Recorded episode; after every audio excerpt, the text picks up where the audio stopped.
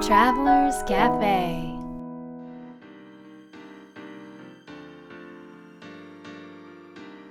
ライフトラベラーズカフェへようこそ松並博です。若菜です。ピアノが弾きたくなりました。単純だね。単純じゃないよ。単純じゃないね。はい。じゃあ単純。もういいや。き 去年去年じゃない。えっと。何前回。先週っていうか前回うん。のとも子さんの話も。うん。本当にあなんかねあの毎回インタビューすると僕たち自身が一番学びがあるなっていう気がするので、うん。まあ、そんなことの影響を受けてうん。ピアノを弾きたいなと思った次第でありました。つなげましたね。はい で今週もですねお便りがお便りというか質問が来ています。えっ、と東京都にお住まいのレイさんから来ております。えーライフトラベラーとしての生活を始めたいといつから思っていましたか、えーまた実現のきっかけは何ですか？よろしくお願いしますという質問ですね。はい。なるほど。いかがですか？えー3歳の頃からですねうん。思ってうん。いたと言いたいところですがうん。なんとうん。二十歳ぐらいまで、うん。あの大学生ぐらいかな。うん。もうほとんど県外から出たこともなく引きこもっておりました。山形県。に、うんうん。そんなミヒが。ななのでなんか昔からさよくさあの大学の頃海外に憧れてとかあとは留学したいと思ってたとかうん。そういうのがねもう全くないんだよね。うんうんうんうんうんうん。いつからなのかな？んです海外に行ってみたいなって思ったんだろうね。ないやでも最初は友達がうんうん。あのーオフィスをオープンするから上海にじゃあ僕も行ってみようと思ってうん。お祝いしに行ったとか、まあ、そういうのがきっかけで、うんうんうんうん。その友達ができたから海外で、また行ってみようと思ったとか、うーん。そんなきっかけななんだよね。いつから今みたいな生活をしたい。でも生活をしたいなと思ったからこうなったっていうわけじゃないような気がするね。うーん。でいつか例えば海外を飛び回って生活をしたいととか強く思ってうん。なったわけじゃなくて気がついたらなった。うん。だからいつから思っていましたかという質問ではうん。分かりませんという言葉です、なるほどね。答えですね。まあでもライフトラベラーとしての生活っていうと、うん、まあ、もちろんいろんなね海外いろんなところに旅しながら生活をするっていうことでもあるんだけれども、うん、ではだけではなく時差時間や、えー場所ににとらわれずに、えーまあ、生活をするとしたいと思ったのはいつからなの？そうだね。それはいつからかなそれは結構前からかもね。うん。それはそれこそ二十歳過ぎぐらい。うん。二十歳過ぎ、ほう。あの仕事をし始めたぐらいうん。の時からうん。いつかはどこでも仕事がしたいなと、へえ、まあ暮らしっていうのも仕事がしたいなって感じかな。でもそもそもさうん。最初からサラリーマンとかはやらずに、うん自分で起業したわけでしょ、うん。うんそれでもそういうふうに感じ思ったの？そうだね。うん。なんでだろう？なんでだろう？あなんかいろんなことを成し遂げたいなとうん。思って、うん。でその成し遂げることがうん。今自分のいるところだけでなく他のところでも成し遂げたいなと思ったからなるほどね。ああなるほどね、うん、うん、そのきっかけは何ですか？実現のきっかけは、うん。実現のきっかけはうーん実現のきっかけはうん、そんにきっかけになったね、体験とか出来事とかがもしあればっていうことだと思うんですけど、うん、まあ思い切って行ってみたが、きっかけといえばきっかけかな。なんかほ例えば年に1回海外に行くっていううんぐらいからうん。年に数回海外に行くっていうタイミ段階になってうん。毎月海外に行くっていう段階になって、まあ、ほぼ海外にいるっていう段階にこうステップを追ってねうんたんだけどそのステップステップごとにうん。多分こんなに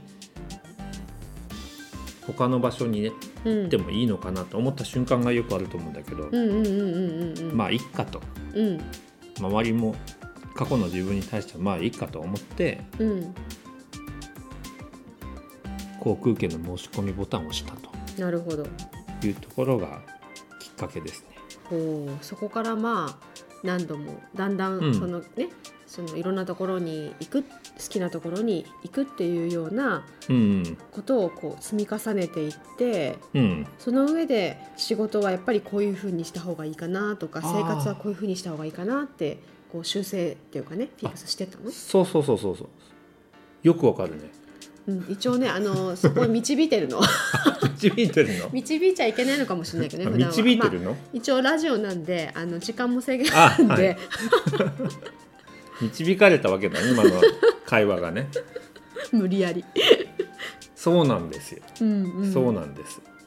まあ、その辺の話をしてあげるといいかもしれませんよもうちょっと実現そうまず行動してみるとうんその現実今の現実とのギャップが出てくると思うんだよね。うんうんうんうん今のままではこれを、まあ、頑張れば年に1回できるけど、うん。頑張れば年に数回できるけど、うん。うんじゃあそのギャップをどうやって埋めればいいんだろうとか、うん。うん、何がこうネックになってるのかとかうん。そこを一個一個見つけていってじゃあやり方を変えてみようとかこの仕事は誰かに頼んでみようとかこの情報のやり取りはもうやめようとかなんかいろんなうん小さいことをうん。うんうんうん一つ一つ改善と解決をしていったっていうことです。なるほどね。はい、はい。答えになったかな？なったかな？えなってない、わかんないけど。きっとでも、まあ、必要なうん。メッセージを、あのーねキャッチしてくださるんじゃないかと思います。と願います。はい東京都のレイさんからでした。ありがとうございました。はい、えー今回は公開収録後半です、はい、えーミュンヘン在住のピアニストともこさんの話なんですが、えー今回もですねなんか皆さんにぜひ聞いてほしいなと思う特になんかこう僕が行ってる質問と共通点もたくさんあるんじゃないかな、うんうんうんうん、対話するところとかでね。そね。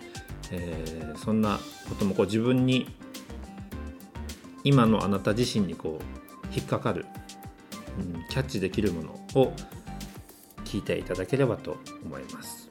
ではともこさんに会いに行きたいと思います。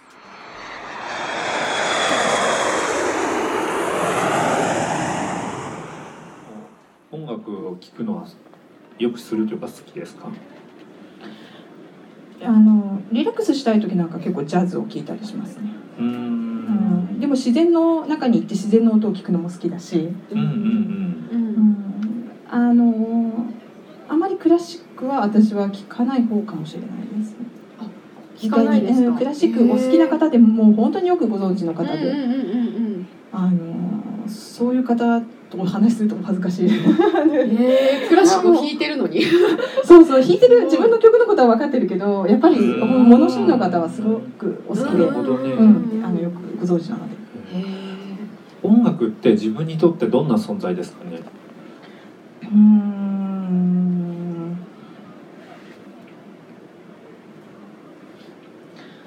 身近な存在でありうんこうもっと、うん、大いなる存在でもあって。うん。うん。生きている間こう流れ続けている。うん。なんかそんなものですね。うん。う ん素敵。でもやっぱりねなんかこう、ま、自然ってどんなものですかって聞いてもなんか同じような答えがそう。ですね。ね。うん、そでもそのさっき言った自然のリズムうんじゃない、その音楽音自体が音楽自体が、そこを感じて受け取ってまた表現していくときに、自分自身もこうなんかいい状態というかね。ます。にな逆になってないとそれって感じられないのかなと思うんだけど、ああ、それは。うんうん、自分のコンディションでしょ？そうそうそうそう、うんうんうんあのなるべくコンディションは整えるようにうんうんうんしていますね。あどのようにコンディションを整えてますか、えっとね、三つ柱があってはいえー多分これは人間みんなそうだと思うんですけれど、うんうんまあ体うんのメンテナンス、うんそれから頭のメンテナンス、こうん。心のメンテナンス、うん。うん。うん。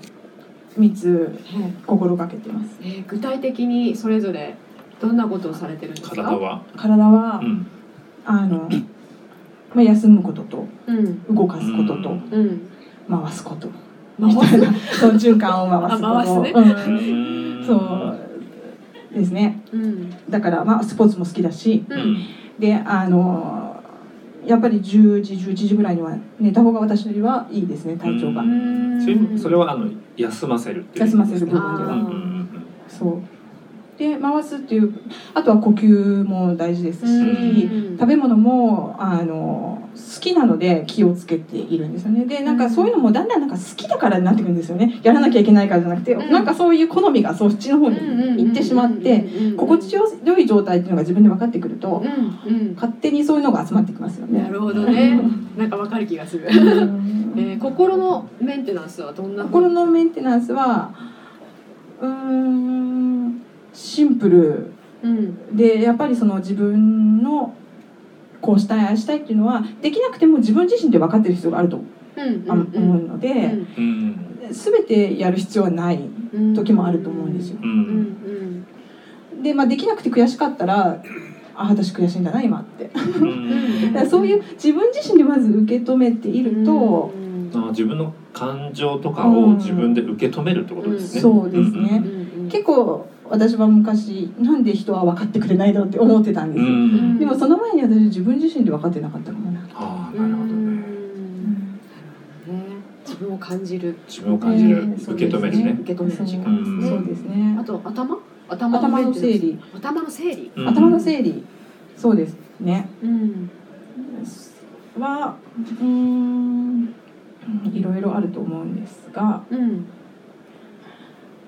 うーんどう言ったらいいのかな。頭って結構暴走するんですよ。うん。私は。うん。なのでうん。あのフォーカスするものうん。基準をやっぱり今うん。あ今にフォーカスをするってこと？うん。ね。うん。うん。持っていくようにううん。して。ん。それはなんか過去にとらわれたり、うん。なんか未来のことを心配したりしないっていう意味も含まれてるんですそれもありますしあうん。といろんな起こった事柄を自分のこととして捉えるようにしますね。え例えば？例えば。あのまあ、子育てなんかでも、ううん。なんでこの子は言い訳ばっかりするんだろうとか、ね、いい全然言うこと聞かないんだろうとか思った時に、うん。この子はっていう風な主語だと、ダメだから。どうい私はどう言ったら伝わるだろうとか、なるほどうんね。そうすると頭の中がすごいスッキリしてくるんですよね。うそうなんだ。うん。逆にね。逆に、うん。自分を主語で考えるようにするっていう。ああなるほど。それはすごく使えるというか簡単にねうん。うんうん頭の整理と心とせ心の整理にもなりますね。うん。でまあそうなるとね本当に言うまあ多分仕事とかだと上司の方がいらっしゃって、うん。で、まあ、部下の方がいらっしゃる方もいるし、うん。ね、そういう時もどういうふうに言ったらこのプロジェクトがうまく進むのだろうとか、うん。そういうことがあると思うんだけどその時に自分はどういうふうに、うん。えーってうーん。人間関係の中ではよく考えだとなんか他人事が自分事になってきますよね。なりますよね、そっか。全てつながってるしねそう。んなか自分の鏡だから。ええ。意外に私怒りたい時にうん、なんかこう理由を見つけて怒ってたんだな私みたいな。そういうのも結自構あるから。分自身がね怒りたい時にね。そう、でも原因は全然別のところにあった。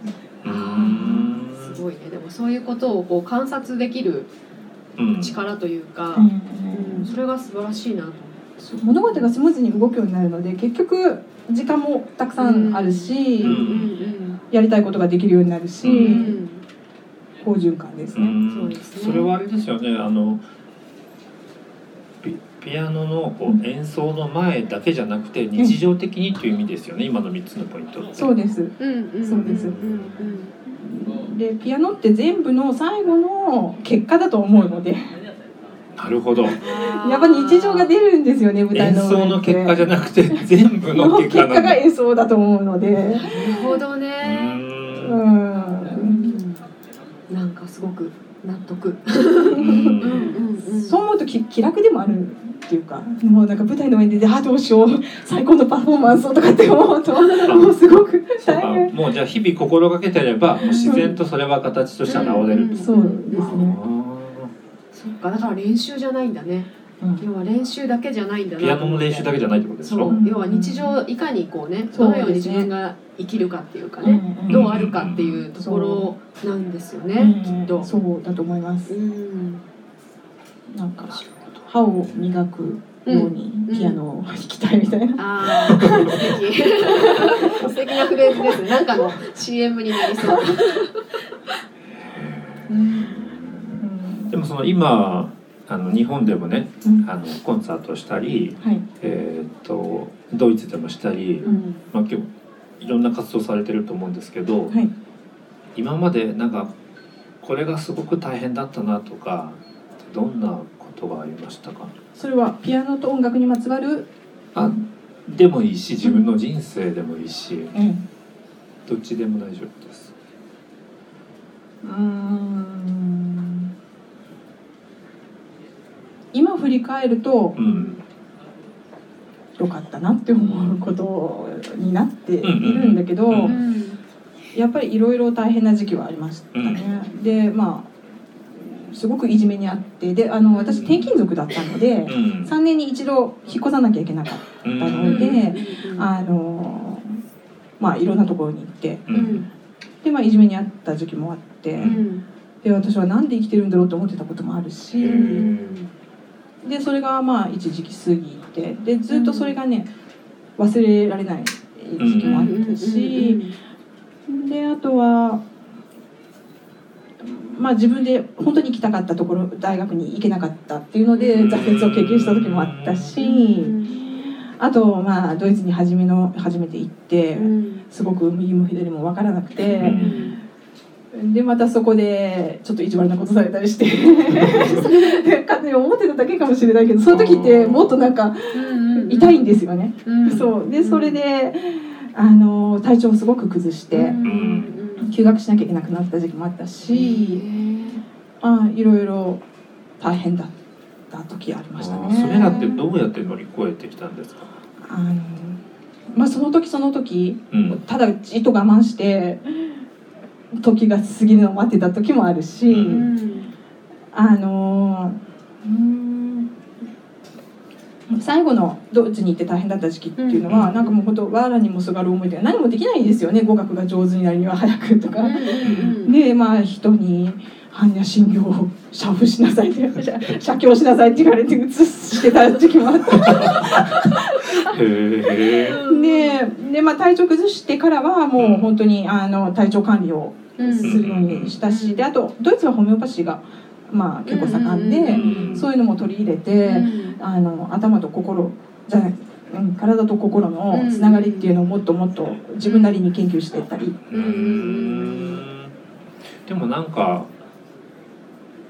もっと自分のまあ今の体のこともあありましたけど、ええなんかもっと自分のことに目を向けるとか、うん。なんかこう自分と向き合うみたいな感じなんですかね。そうですね。だから大大変だって大変でもうどうにもならなかった時っていうのは自分から逃げようとしてました。なんか外にねこうすがり。そうそうそうそう何かに、うんうん助けを求めていて、でまあ最終的にはその自分に聞く、うん。うん。うん。自分に訪ねてみる。うん。っていうのでもう今はもうここ10年ぐらいはうんあの風邪もほとんどひかずん病気もあの、まあ、いまあ多少あったんですけれどそういうのもあの特に薬を使わずに、うん。あの乗り越えることができたし、うん。あまああのそうですね。その力をそのなん本当に自分自身の力ってこんなにすごいんだなって思わされる。あのお医者さんもね奇跡が起こらないとこんなことはないですよとかおっしゃるようなことがあったりでだんだんそれが自信になって、ん。本当に自分の力を信じる。ううん。ん。だとやっぱりなんか外に向けるよりもこう内に向けることがうん。なんか乗り越えていく力になります。力になるってことなんですよね。ねそして自分の声を生きるっていうね。うん。あ自分の声を生きるね。ううん。うん。んで人とその共有できる範囲っていうのは本当の自分の部分をうん。こう翻訳したところなんですよ。うん翻訳っていうかそのうん。言葉になる前の自分の力だとかうん。イメージとかそういうのを言葉に直す形に直したところは人とは共有できるけれども、うんその一段階深いところは自分自身にしかわからないから、でそこにこそ本当の力は眠ってるってういうか、ん。だからそれだけ自分と対話することがすごく重要ってことですよね。そうですね、うん。でもそのそのところに行く前にうん。私は恐怖心があったんですよ。なぜなぜか、ううん。うん。うん。でもそれを恐怖心を乗り越えて、ええ、まあなんだろう。向き合い切った。うん。そうですね、ううん。ん。うん。病気までも治させた。全くピアノの話じゃないです。か。毎回ねピアノの話から始まってその10秒後には全然違う話になってる ピアノは話すもんじゃなくて弾くもんですよね今日ピアノがないからね話してるそうピアノがないから、うんそうだねうん。まあでもそのピアノも含めもしくはピアノ以外のことでもいいんですけども、ともこさんこれからはいなんかこうしていきたいことええってどんなことがありますか。うんもっともっとそのピアノ以外の部分でもでまあピアノ以外の部分こそ充実させていきたいですね。それが結局ピアノにつながるから、うん。なるほどえね。え表現につながるから。それは別にこの分野とかこの事柄っていうことだけじゃなくてなんかこう全体的にっていうえ感じなんですか。えそうですね。意識が意識ね。意識ですね。だから何をされているかとかじゃなくてうん。どうしているか。うん。でそういうところであの共共感できるうん人たちといろんな楽しいことをうん。企画したりうんうんうん刺激を受け合ったりうん。していきたい、そう面白いですね。面白そう。うん。すごい最後に大きい質問してもいい？うん。あの人生の最後にはい。どんな演奏ができたらいいですか？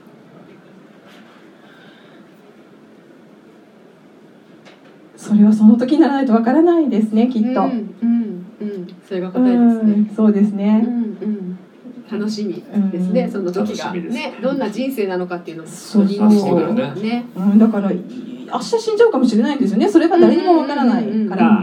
でそれはいつもやっぱり私も考えていて生きるってことはどうしどういうふうに死にたいかうんっていうのと同じ意味だと思うし、うん。うん。うんそうですね。だから一瞬一瞬うん。その時のあれでうん。ね、生きていけば死ぬ間際にはその時の最高のね。最高の演奏ができるんじゃないか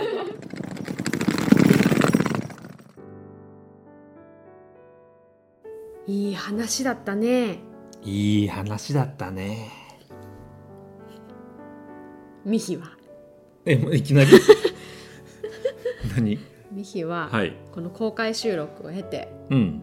まあ、今回のお話またた盛りだくさんでしたけれどもはい。その中で最も印象に残ったことは何ですか、はい、僕が印象に残ったのはですね起こった事柄を自分のこととして捉えると,、うん、うんうんえーと言ってたところがうんうんそれはとても成長できるなとうんうんうん思って、えーついついこう他人のことをうんうん「なんであんたはこうなの?」とかうんうん「なんでうるさいの?」とか「うんなんでやらないの?」とかでこうた外へ向かって何かを言ってるわけなんだけども、うん主語を自分にする書き換えることによって、まあ、うん置き換えることによって、うん多分自分目の前で起こってるってことは、自分の中で起こってることでもあるから、うん。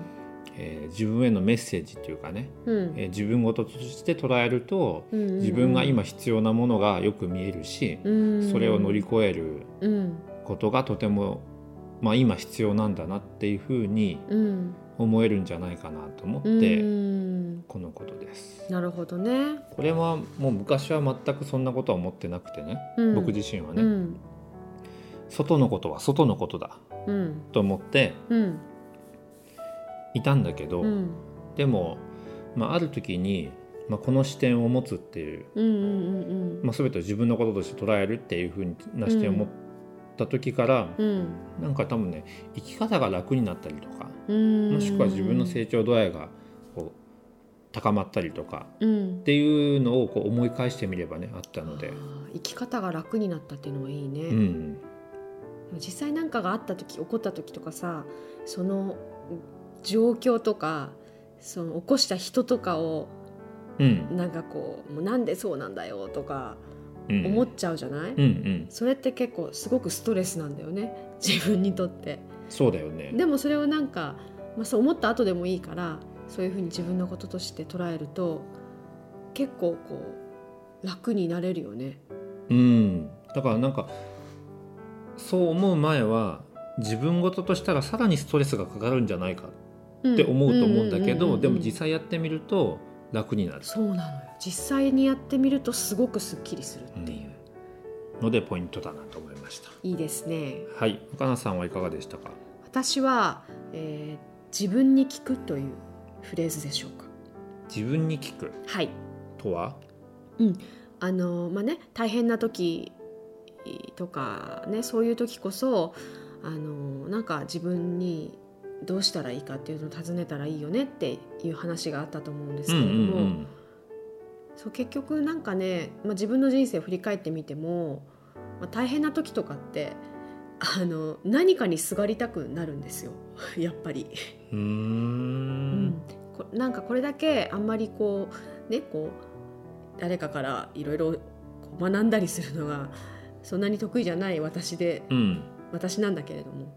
それでもやっぱりあの何かにすがりたくなるしいろんな情報を知りたくなるし、うん。いろんな人のすでにやっているその、ね、お体験を経験している人たちの経験をうん。すごく知りたい、っていうふうに思っちゃって、うん。外にこう目がいっちゃうのね。うん。うんでもそれは自分の答えあそのベストな答えを引き出すための前の準備の段階だとあ思ったーそれはの答えじゃなくて準備である。準備なの、うん。そう。準備でそれをやることでまず一回自分を落ち着かせるっていう。落ち着かせてちょっと客観的になってちょっとまっすぐしっかりと姿勢を正して座れている状態にまず戻すための私は準備段階として、まあ、今でもあのそういうことをやっていてう、んうん。なのでそこに答えがあるとは思っては実際ない。けれどもそれは、はやったりする、うん。うん、その上で自分に聞くっていうことをすると、うん、あのもう答えがやっぱり出てくるんだよね。じゃあ最初から自分で考えるのもいいけど、うん。ちょっと周りの物事や声に耳を傾けてみてうん。そのそれを経てうん自分に聞くっていうことをする、ことをしてるってことだね。そう本当に大変な時はね。大抵はもう自分に聞くなんですよ。あ直接自分に聞けば、うん。今はもう95%ぐらいは自分に聞くだけれど、もうでも本当に精神的に大変な時とかはうね、ん。うん。とかすごく不安な時うん。はそういうプロセスを経てうん。経た上で、まあ、それは別にプロセスは人にそれぞれち違っていいと思うんだけど、まず自分を整えて自分に聞くと、まあ、自分にもちゃんと向き合えるし本当に必要なことが見えてくるし、自分を整えることが重要なんだね。そう整えた上で自分に聞くっていうことをやるといいんだなっていうことに気づいたの。でともこさんもさあのね、この自分に聞くっていうことをやって向き合うとね聞くっていうことをやって、うん。まあ、病気までね治されたっていうこともあお話があったと思うんだけど、はい、うん、でもそういうことがやっぱりできると思います。うん。自分の声を生きるって言ってたもんね。はい、いい表現だねこれはね。うん、いいね。うーん。ぜひね自分の声を、うん、まあ、自分がを整えた状態で聞いてみるっていうこともねやってみるといいかもしれません。はい。では今日の魔法の質問をどうぞ。はい、えー今日の魔法の質問は自分自身の力を引き出すためにどんなことができますか？自分自身の力を引き出すためにどんなことができますか、えーこの質問はですね今回の中で、えー自分自身の力ってすごいんだねっていう話が、えーあったと思うんですがじゃあその自分自身の力を知るために感じるために引き出すために、まあ、その準備というかきっかけを作ることが大事かなと思ってこの質問をしました、えー自分自身の力を引き出すためにどんなことができますか？僕の答えはそうですね。自分を知る。そのためには自分とたくさん対話をする。うん。まあ要は質問するってことなんだけどね、うんまあそれを意識で行うってことかな。まあうん。無意識では多分たくさん質問してると思うんだけど、うん。えー改めてうん。意識をして自分自身のことを知るということをしてみたいなと思います。ああいいですね。かなさんの答えはどうぞ。私はですね、そうだね、やはり食べたいものを食べる。食べたいものを食べる 結局毎回同じ結い論あ、じやあのね、これは深いんですよ。え深いんですか？シンプルですが、うんこの食べたいものを食べてる状態というのは、うんそういう時はあの本当にやりたいことをやれている日だったりするんです。もうつながってんの？すべてはつながっています、みひろくん。でもこれマジな話ですよ。うん本当な話で。今真面目な時間の真面目な時間なんで。時間帯だからね、うん、だからまあ真面目に話してますけどこれでも。はい、あのそう。なのでえっと本当にこう考えてねこう見てもうん。あの自分がいい状態の時とかね充実したなっていう日って食べたいものをすすっごく美味しく食べてる食べれてる日なの。でうん、じゃあその食べてる以外の行動ってその日はどういう行動なの？えっとね自分で、えー決めてるまず。ああやることとかその日の動き。それはすごく重要だね。うん。自分で決めてるかどうか。そう。本当にその時間帯にそれをやりたいからやってるとか。うん。それが自分の中でなんか自然なリズムだからそれをやってるとか、うん。そういう感じかな。なんかやこれをやらなきゃだよねとか、あのこういうふうにしたらちょっと申し訳ないからこうした方がいいかなとか、うんそういうことをしていない日はうん。かなり食べたいものを美味しく食べてる。へえ。面白いね。深いでしょ？これは私のねあのうん。潜在能力をうん。引き出すためにはうん。切っても切り離せないものなんです。明日は何食べるんだろうね。きっと明日も素晴らしい一日になるとはいはいということで皆さんも、えー自分自身の力を引き出すためにどんなことができるだろうということをぜひご自身で答えを出してみてください。はいはい、このライフトラベラーズカフェはですね週末前にお届けしております。えー毎週お届けしているんですが、ポッドキャストの登録ボタンを押していただくと毎週自動で配信されていきますので、えーぜひですね登録ボタンを押していただければ嬉しいなと思います。えー今回はですねミュンヘンのともこさんと、えー日本で公開収録をしましたがまた改めてミュンヘンに行ってねうん。話をしてみたいね、そうだね。ちょっとまた違う話が出てくるんじゃないかなうんと思いますので、うん。えーそして次週はいよいよあの場所あの方にいお伺いしますなんその何も決まってないけど言わなくていい期待させるみたいな。それは言わなくていいの。はい。ということで次週は次週はいよいよあの方です。はい。ということにしましょう。でも、はい。あの方です。ですね、はい。えー次回もさてどこの場所なんだろう？どんな人が出てくるんだろう？まあ素敵な人には間違いないですから、間違いありません。はい、楽しみにしていただければと思います。はい。それでは良い週末を